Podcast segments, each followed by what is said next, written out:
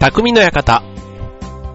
川崎匠です。調和表 .com の協力でオンエアしております。はい、えっ、ー、とね、関東も梅雨に、梅雨入り宣言ということですが、まあなんか、ね、週末というか、あの、この間の週末は安定してましたね。はい、あの、土曜日、んと、6月の10日かな？ですね。はい、あの、劇団フーダニット登山部というね、劇団の中であの、僕が部長を務めている登山部という、まあ、ちょっとね、えっ、ー、と、オフ会とまでは言わないですけども、まあちょっとあの、そういうのを、いくつか部活的な活動でね、まあ、劇団以外のことを、っていうことで、他にもあの、登山部以外には競馬部だとか、あとは何部があったっけな、うんと、カラオケ部みたいなのがあるのかな。あとは、なんかね、そんな感じでね、えっ、ー、と、みんなそれぞれ、あの、劇団メンバーを引き連れて、なんかそういう課外活動みたいなものをやったりするんですけども、まあこの登山部年に2回ぐらいね、まあね、僕が企画して行ってることが多いんですけども、今回、えっと、山梨県の、あれは、なんて言ったらいいんだ川口湖の近くですね。川口湖の近くにある、えっと、三つ峠山というね、えっと、標高1786メーターというね、なかなかな、あの山に行ってきたんですけども、これあの、ちょっと種明かしだけしちゃうと、今回登ったコースっていうのが、まあ、途中までちょっとバスが行ってくれたりするんで、はい。まあ、正味ね、2時間ちょっとの登り坂と、あと下りはね、でもね、3時間半ぐらい、結構ね、下りがずっと続くって足というか膝に結構きつくてですね。まあ、ただ下りで3時間、ね、えー、ちょっとかかるようなところだから、当然それをね、えー、逆で、登りをそっちにしてたら、ひどい目にあったな。そんな感じもしなかないんですけども、まあ、非常にね、あの、梅雨時期に、にもかかわらず、非常にあの、カラッとしたいい天気で、まあ、富士山もね、時々見えたりしたりして、なんか、非常にあの、この時期のね、登山にしては非常にいいコンディションだったんですけども、で、まああの、こういう登山もそうなんですけども、えっと、まあ運動とか、あとね、勉強でも、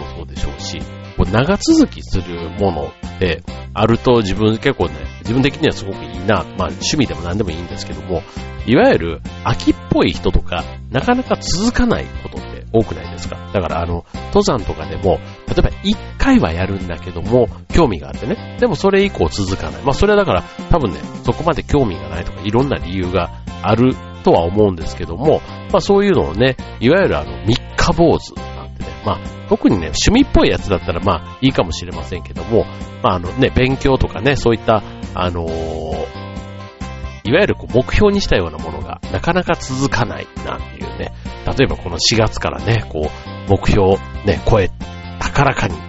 ね、自分の中で心に決めたものが、さてさて、ね、続いていなかったりするのがもしあるとしたら、ね、三日坊主なのか、一日坊主なのか、そもそも始めなかったかもしれないみたいなね、なんかそういう、例えば一日、ね、一日、毎日何かをするっていうのももちろんあるでしょうし、あとはなんか、ね、月に一冊はちゃんと読書するぞ、みたいな話で言えばね、もう6月ですから、ね、4月5月どうだったかなとかね、なんかそういったことが、えー、あると思います。はい。で、えー、僕の場合はですね、比較的、このラジオもそうですし、劇団もそうですし、なんかね、一回始めると比較的あの、続くんですね。で、まあ、ラジオだね、週1回っていうので、もう、なん、ね、この間400回目の放送が終わりましたが、まあ、年、ね、年月で言ったらもう6年 ?7 年ぐらいですか。まあ、これがね、あの、続けていて、うーん、何が身についたかとか言われるところもあるんですけども、はい、あの、続けております。前向きに続けております。はい。で、劇団、劇団でね、なんかライフワーク化してるところもそうなんです。なんか、そういう風にするのが好きなのかもしれない。だからあの、だから最初の一歩を踏み出すまでがもしかしたら時間がかかる。何でもかんでも食いつかないというか、飛びついてやって終わりではなくて、一回始めたら、なんかある程度満、満足するまでというか、まあそれでね、まあある程度の満足が、えっと、3年5年ぐらいで終わってるものはでもね、振り返ったらあるかな。3年じゃないな、3ヶ月ぐらい。えっと、例えばバドミントンとか。バドミントン僕あの、高校の時部活でやってて、社会人になってね、久しぶりに復活さしたことがあったんですけども、それでもやっぱり、ね、体力があまりにも、あの、ついていかず、はい、3ヶ月ぐらいで断念したものがあったり、はい。で、まあ、登山ね、えっ、と、さっき言ったやつなんかは、うんと、本当に趣味レベルってことなんで、まあ、半年に1回ぐらいとかね、っていうのは、まあ、意外と続いてるな、春と秋、1回ずつぐらいのね、なんかそれぐらいのペースでいくと非常にあの、自然の中にね、えー、行けて楽しいなぁなんて感じもあるんですけども、はい、まあ、えっ、ー、と、ということで、じゃあ今日は何のテーマにしようかと思ったら、ね、今みたいな続く続かないで、えー、つながりで今日のテーマ、三日坊主でお送りしたいと思います。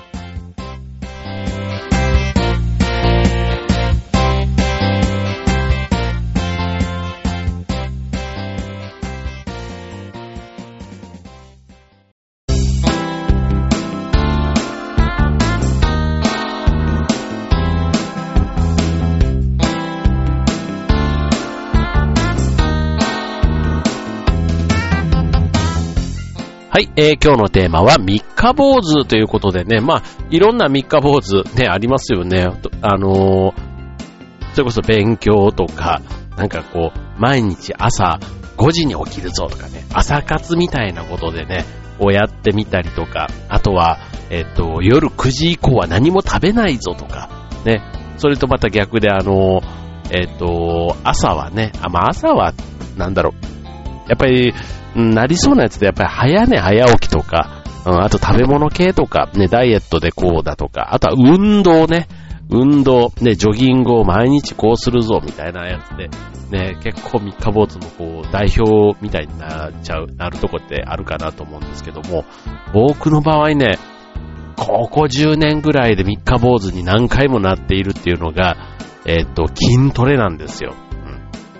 あの、よくこの番組でも、マラソンとかジムに行ったとかね、なんかそういった運動してる習慣があるようなことをね、こう言ってるんですけども、本当はね、えー、もし運動しなくて、例えば、えー、太らないとかって言うんだろうな、僕運動しないんだろうなって思いますね。はい。あの、マラソンとかも別にあの、記録を狙ってるわけでは決して なくてですね、あの、3時間半で走りたいとか、4時間半で走りたいとか、ね。まあ、確かにね、ちょっとそれぐらいのアマチュアマラソンの中でね、まあ、フルマラソンを走ったことのある人であれば、まあ、なんか5時間、4時間半、4時間ぐらい、みたいなね、だんだんこう、あの、サブ4なんてね、4時間切りをすることなんかも一つ目標になってきたりするんですけども、そこはね、ほんとあの、乾燥だけできればいいみたいな、もう全然欲がないというのもあって、まあただ、あの、なんか走るの、てかそういう意味の参加するのが好きなんですよね、なんか。お祭りでもそうなんですけども。だから、そこと、あとはまあ景色がね、こう、まあ旅行を兼ねて、あの、旅ランみたいなやつ。で、そんな感じで、そっちが目的でまあ続いてるっていうところがあるのかもしれないんですけど、まあ当然ね、えー、走る脚力をね、あと持久力とかね、あとは筋肉痛とかならないようにって考えると、まあ普段のやっぱりね、これあの、急に走ってね、走りきれるものではない、やっぱりね、稽古、普段からの訓練、練習がね、やっぱり物を言うところが非常にね、えっ、ー、と、ランニングっていうかマラソンなんか大きいわけですよ。ね、そうすると、まあ、その中でも、やっぱり筋トレね。これね、ほんとね、ジムに行ってもね、もう嫌、嫌で嫌でねっていうとこで、で、まあこれをね、こう、まあ当然ジムに行くのも、そんなにしょっちゅう僕は行くわけではないんで、そうするとね、日常的に家でできるね、筋トレって、ね、本当にあの、例えばスクワットとか、ね、これだけ5分だけやれば、ね、くびれができてるとか、ね、なんかそんな感じのいろいろ、こうね、紹介されてるやつを、別にくびれを目的ではないものの、ね、えっと、代謝率をね、えー、上げるために、こう、大きな筋肉を鍛えるみたいな、体幹を鍛えるストレッチだとか、ね、いろんなそういうのをね、試したんですが、なかなか続かない。3日は続いてもね、1週間ぐらいがやっぱり限界かな。なんかしかもね、その間に、あの、飲み会とかが入っちゃったりしたもんなら、まあね、夜、あの、飲んで帰った後とか絶対やりたくないから、それ、そういう時に限った朝にちょっとね、まあ3分ぐらい、だったらできそうな気がするじゃないですか。で、やるんですけども、ね、そうすると、まあ、その飲む日の朝にやるでしょ？で、それで夜はもうやらずに朝やったからって言って寝るじゃないですか。で、次の日の朝はちょっと二日酔いとかになったりするともう、ああ、今日はこれはちょっと、この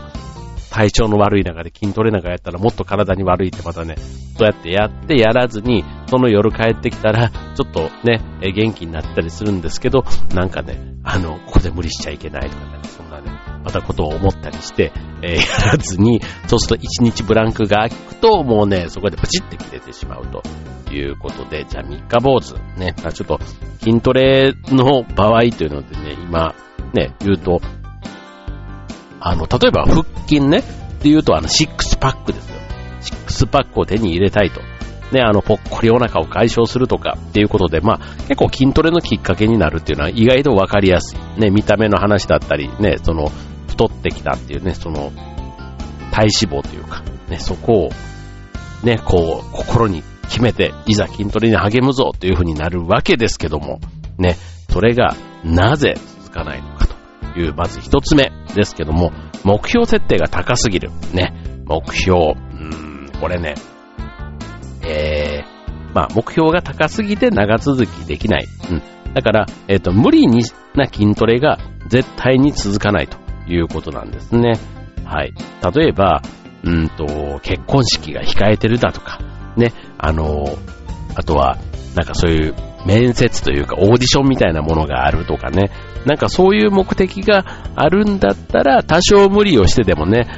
例えば、えっ、ー、と、エステに行ったりだとか、ね、短期集中型のトレーニングとか、ね、そういったこともやれるとは思うんですけども、それ以外っていうとなかなか、あのー、続かないもんなんですよ、これね。本当にあの、本当にその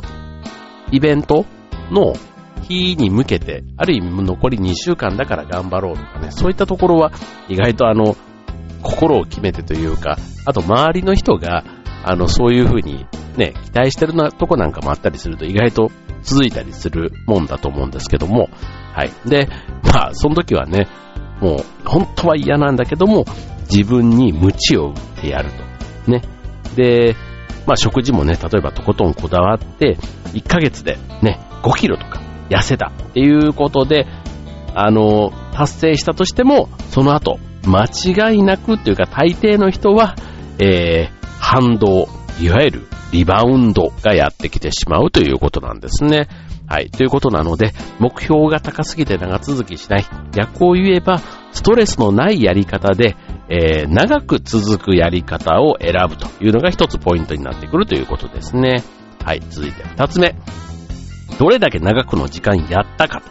と。ね。えー、これさっきのジムの例でいきましょう。ね。えっ、ー、と、ジムに行く時間がない、忙しくて、みたいなね。っていうことで言うと、隙間の時間をなるべく利用するというところ。まあ、これがね、またね、僕の場合は難しかったんですけども、まあ、例えば家でやれる筋トレって言ったら、腹筋とか腕立て伏せ、スクワット、ね、背筋とか、まあ、そういったイメージがあると思うんですけども、より短い時間で高い効果が得られるものっていうと、自分の体重をまあうまく使ってやる筋トレっていうことで、まああの、これもね、習慣化させるっていうのが結構大事なんですね。だからあの、ジムに行かなくてもっていうことで言うと、いくつかプログラムをね、例えばあの、風呂に入るときにやることだとか、あとはテレビ版、テレビを見ながらやれることみたいなのをね、いくつか体の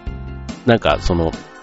なんちゅうのかな、えー、プログラムのようにね、えー、しておく。だから、ふっとテレビを見たら、あ、これ、この筋トレってこう思い出すような感じのやり方がいいのかもしれませんね。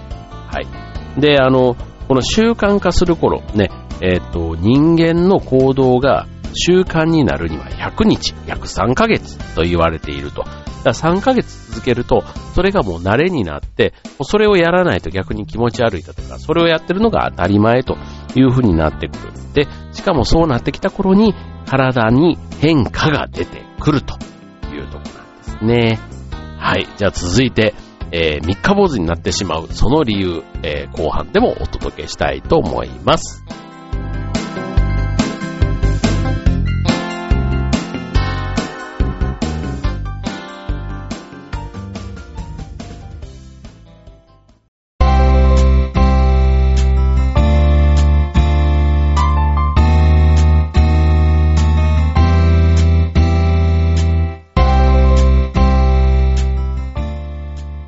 はい、えー、今日のテーマは三日坊主ということでね、えっ、ー、と、僕もいつも三日坊主になってしまう筋トレを中心に、なぜ筋トレが三日坊主になってしまうのかというところで、えー、続いて三つ目ですけども、えー、小さな体の変化に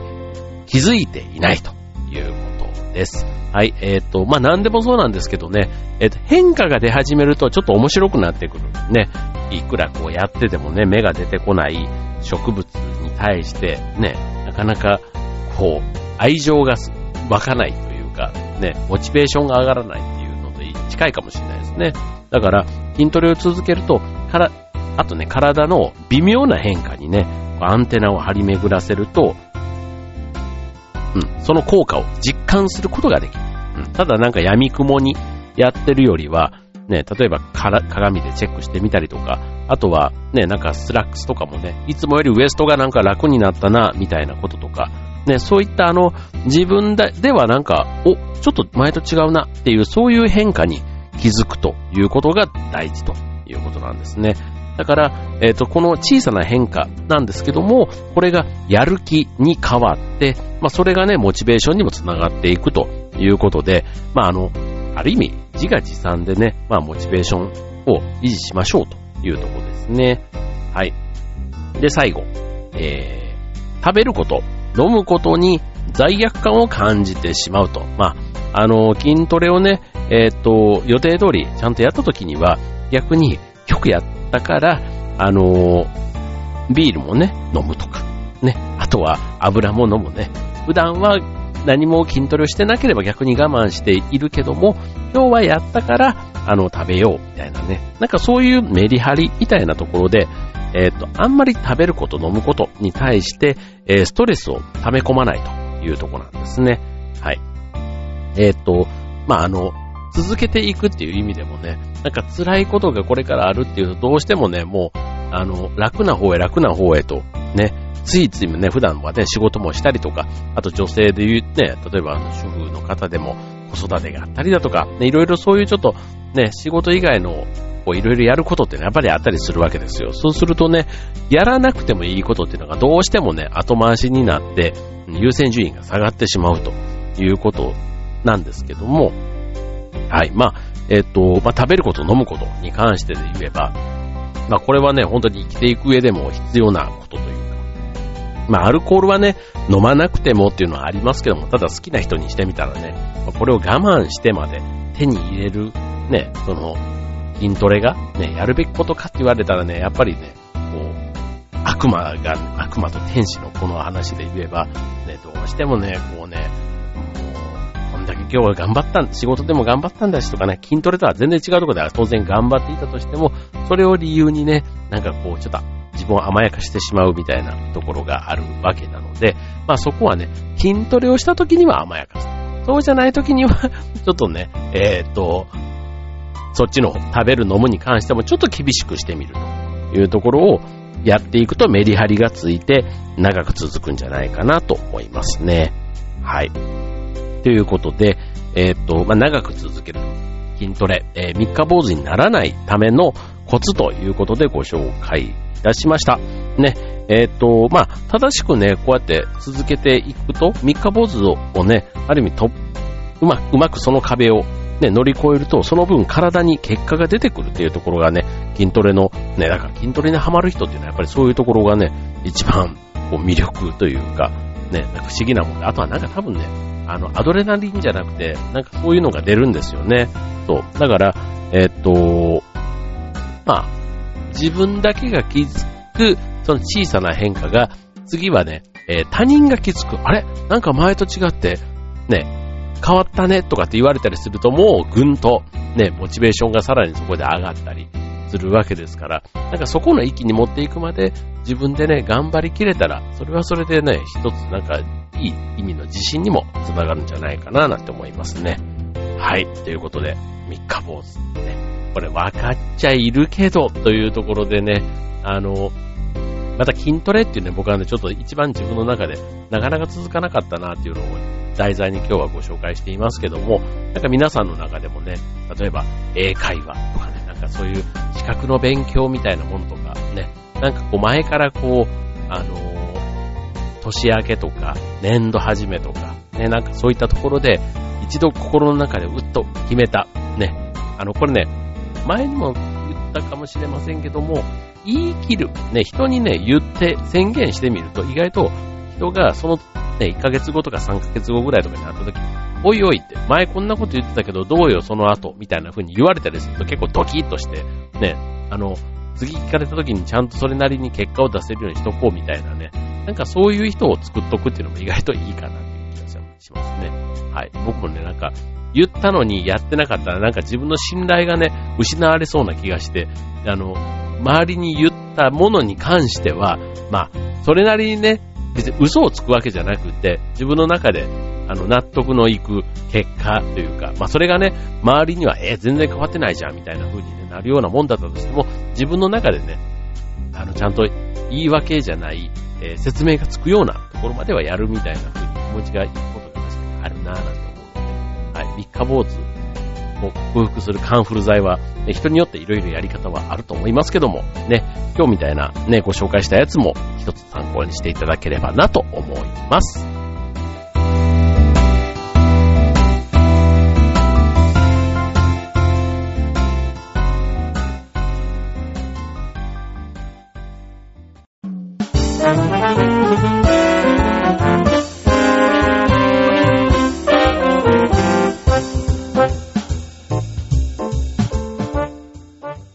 はい、えー、今日の匠の館はテーマ三日坊主でお送りいたしました。ね。あと三日坊主をね、克服するコツっていうのは、仲間を見つけるって意外と大事かなと思いますね。うん。例えば、誘ってくれる人とか、自分が中心になって誘うような行事を、にするとか。で、ね、えっ、と、ジムとかもそうですし、まあ、登山もね、思うんですけども、じゃあ、登山一人で行くかって言ったら、やっぱり一人では僕は行かないんですね。だから、あの、誰かしら仲間がいて、で、仲間がいれば、ね、当然その人と、ね、待ち合わせもしてとか、いろいろこう、プランを考えるわけじゃないですか。そうそう、それをね、確実にというか楽しく実行したいなと思うから、いろいろね、計画も立てて、ね、こう、やっていったりするわけで、なんかそういう風にすると、うん、確かに長続きするというか楽しく続くなーっていうふうには思いますよね。はい。だから、人を巻き込んでというとこもポイントかなっていう気はしましたね。はい。まあ、あのー、三日坊主っていう言葉自体がね、別に最近の言葉ではなくて、もう人間たるもの、ね、人間ゆえの弱さから来るものっていうか、ね、あとはこんだけね、こういろんな、あのーやることって言ったら変ですけど、別に衣食住というかね、その生きていくための必要なこと以外のことなわけですよ。ね、衣食住はね、まあ、それを三日坊主にしちゃうとね、結局全部それが自分のところにしわ寄せで帰ってきたりするわけで、まあさっき言ったね、あの、ダイエットでも、筋トレでも、まあこれはこれでどっちかというと、ね、生きていくための必要不可欠ではないものの、ね、より豊かに過ごすためにっていうことでは、まあできれば続けられた方がね、良かったりするわけじゃないですか。ね、体型をね、美しく維持できてたり、ね、年齢いくつになっても、なんか若々しくというか、ね、そういったこともいろんな普段からの積み重ねが、やっぱり大事というか、ね、普段の習慣みたいなところがね、やっぱりその人の人となりみたいなところに現れると考えると、やっぱりこう、いい習慣をね、続けていくっていうのは、それなりに努力というか、コツもあるんだなっていうふうに思うわけです。はい。ということですので、なんか三日坊主でお悩みの方いましたら、ね、今日の筋トレ編を、ね、ちょっと自分の、えっ、ー、と、三日坊主になってしまっていることに当てはめて、ね、なるべく続く方向に持っていっていただけたらなと思います。はい。まあ、梅雨がね、始まったばっかり、ね、1ヶ月ちょっとはね、まあ、普通に、まあ、梅雨の時期ということで、えー、続くと思います。まあ、外のね、行事以外でもね、室内で、ね、屋内でなんか楽しめるもの、なんていうのをね、えー、一つ二つイメージ持っておくと、あのー、天気に、こう、右往左往されないというか、過ごせるんじゃないかな、なんて思います。まあ僕もね、9月末からね、3日間、劇団フーダニットの本公演予定していますので、ね、この6月、7月、ね、ちょっとあの、週末もね、雨の日だったとしても稽古があるのでね、はい、この2ヶ月でしっかり、えー、台本を頭に叩き込んで、ね、夏に突入、本番に迎えたいと思っておりります。はい、ということで、えー今週匠の館、ここまで。バイバーイ。